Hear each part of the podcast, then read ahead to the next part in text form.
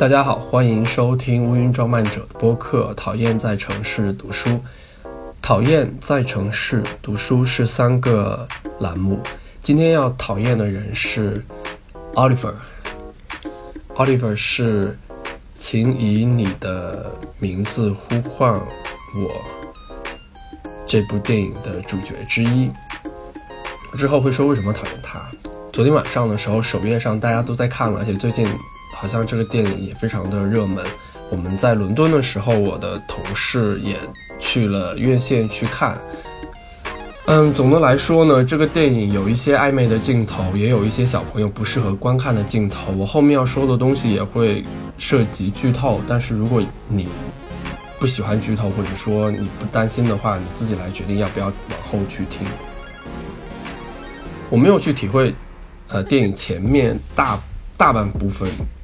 的剧情和情绪，因为整个，嗯，因为我在观看电影之前，我们已经被一些信息洗脑了，就是说它是一部奥斯卡的热门影片，然后有很多的好评，然后对我自己来说，就是你一旦你会逼，你会着急，你会去想有一些高潮的部分，你会去想有一些精彩的部分，来让它变成一部可以得奖的片子在哪儿。所以就有时候会遇到这样的情况，就是大家都觉得好看的时候，你会怀疑自己，哎，是不是我自己太那个什么了？我看不出来它好，然后我就会再尝试去进入一次，然后我才会慢慢的去 去去去发现它。嗯，但是其实整部电影到了最后的一个部分，就是 Elio 跟他父亲谈论他和 Oliver 的感情的时候，我才发现，其实整部电影他未必是在谈论。感情、爱情，它其实真正的线索是一段成长。这故事到这个地方，他我才开始去理解这部电影。因为你可能不觉得，而且你可能不觉得 Oliver 是主角，但是一旦在呃这一段这种电影铺垫的这种情绪到达父子两个人的谈话的时候，呃，我我们才会发现其实。呃，Oliver 一直都在 Elio 的故事里面，所以他其实，在这种意义上，我认为他是一个很好的主主角。我觉得这是可以接受的，也就是让这部电影之所以大受好评的地方。呃，那为什么不喜欢？为什么讨厌 Oliver 呢？因为也是在父子谈话的时候，Elio 跟他父亲说话的时候，他父亲说：“不要浪费自己的感情，你怎么生活是你的事儿。”没有什么可以阻挡你成为你想成为的人。其实这句话正好反衬了，Oliver 并没有成为自己想成为的人，因为他最后他的选择让和哎，他直接间或者间接的让双方没有暂时没有办法去成为自己想成为的人，这是一个客观的事实。也有可能是因为他没有像艾利欧这么开明的一个家庭，但是，但是这是个客观的事实，所以我觉得在即使就是在一段情感里面，我觉得呃，Oliver 并不是一个非常有勇气的人，但我们在选择呃我们。喜欢和不喜欢的一方的时候，我们其实完全有自己的自主权的。因为在看电影的时候，我们会天然的去，我们没有必要去喜欢所有人。那对我来说，我并在对角色的理解上，并不是非常的喜欢奥利弗。总的来讲，我觉得这部电影的情绪铺垫的非常好。但是恕我直言，就是应该怎么说呢？我觉得我我我想不出来奥斯卡要颁奖给这部电影的理由是什么。当然了，奥斯卡还没有，今年的奥斯卡还没有颁奖。当然，我们会祝愿所有的电影入围的电影都有一个好的结果。除了 James Franco 的电影，我就非常讨厌 James Franco，我觉得他是一个非常，嗯，就我觉得他是一个非常类型化的一个演员，就是你觉得他演所有的角色都是他，而且出产。作品的质量极其不稳定。我之前在飞机上看过一个他演的一个演的一个亿万富翁的什么的电影啊！天哪，为什么美国人要拍这样的电影啊？烂片，这他演的这些烂片我就不推荐了。今天的在城市我不打算说了，因为估计我要说伦敦。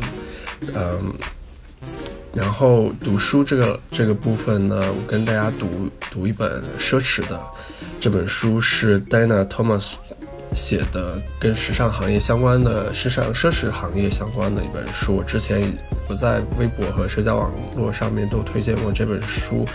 嗯，这本书说是揭露奢侈品牌内幕的黑暗内幕的第一本书，但是其实。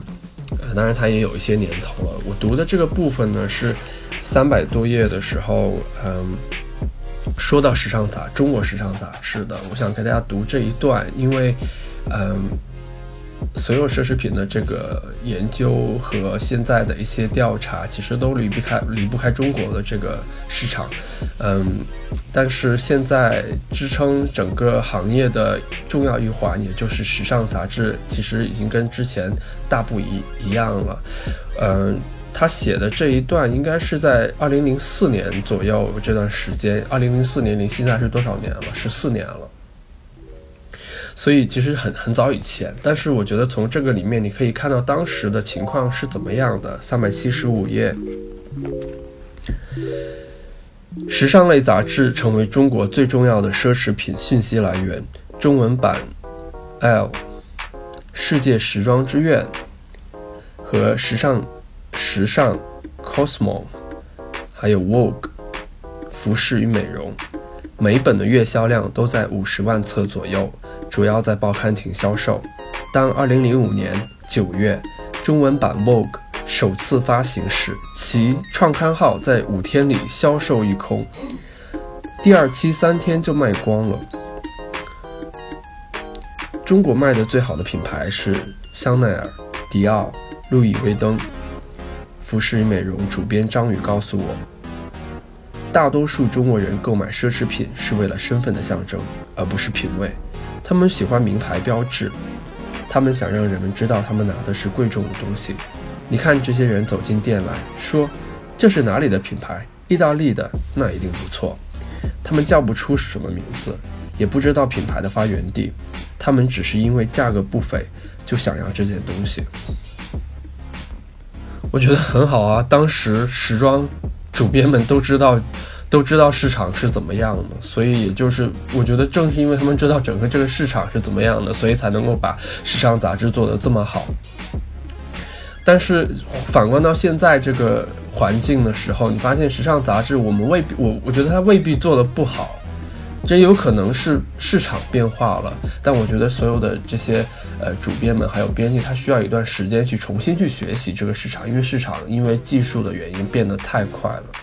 呃，给大家读这一段呢，其实我觉得非常的有意思，因为它代表了过去的一些情况。但是其实短短的十年的时间，整个行业的翻发生了翻天覆地的变化，其实挺有意思的。我也推荐大家去看这本书，叫《奢侈的》，它是一个入门书，它没有那么深入，但是我觉得你感兴趣的话可以看一看。